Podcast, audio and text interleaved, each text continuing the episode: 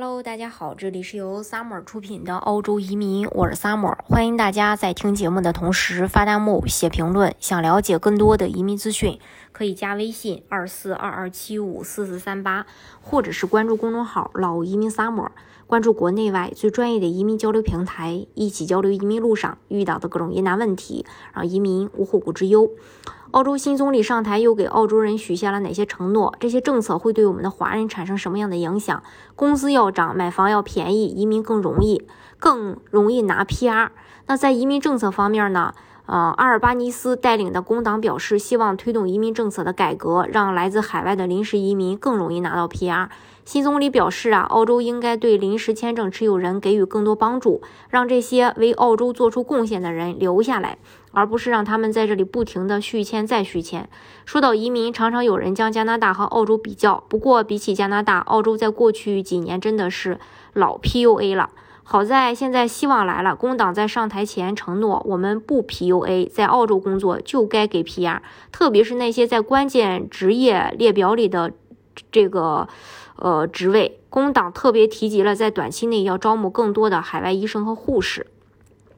关于更容易买房子的话，在购置房产方面，新总理承诺大幅削减万名澳洲人的购房成本。工党要推出一项新政策，由政府承诺新房最高百分之四十的费用，现房百分之三十的费用，然后房主呢可以慢慢从政府手中买下政府所占的那部分房产。在悉尼，房产上限为九十五万澳元，新房买家呃可以从中节省三十八万澳元，现房可以节省二十八点五万澳元。在墨尔本，房价上限为八十五万澳元，新房。卖家可以节省三十四万澳元，现房可以节省这个二十五点五万澳元。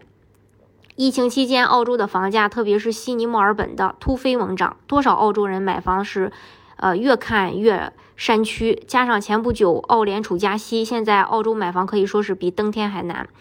工党这个 Help to Buy 的政策可以帮助不少澳洲年轻人先上车，特别是那些年收入低于九万澳币的。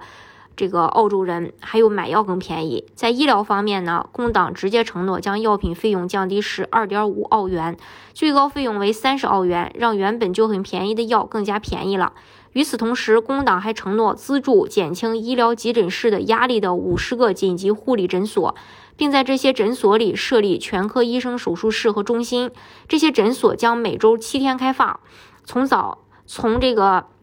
早八点到晚十点。另外，工党也将在上台后实现自由党对持续血糖监测设备的承诺，还有升级托儿和老年服务。在托儿服务方面，工党承认将继续提高最高补贴率，将第一个入托娃的补贴上限提高到百分之九十。而工党的长期目标是为所有家庭都提供百分之九十的托儿补贴。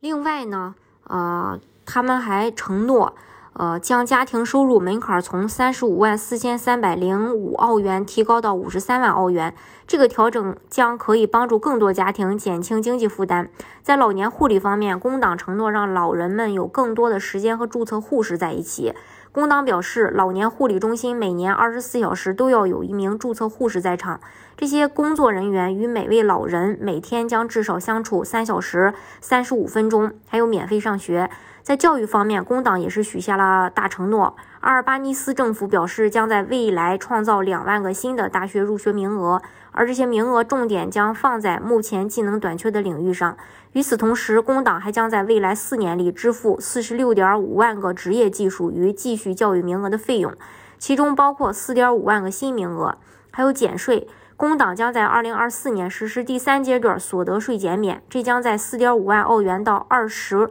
万澳元之间创造百分之三十的统一税率。这项减税政策主要有利于那些年收入超过十二万澳元的人群，他们现在按照百分之三十七的利率征税。另外，新总理上台后表示会支持最低工资标准上调百分之五点一，降低燃油税。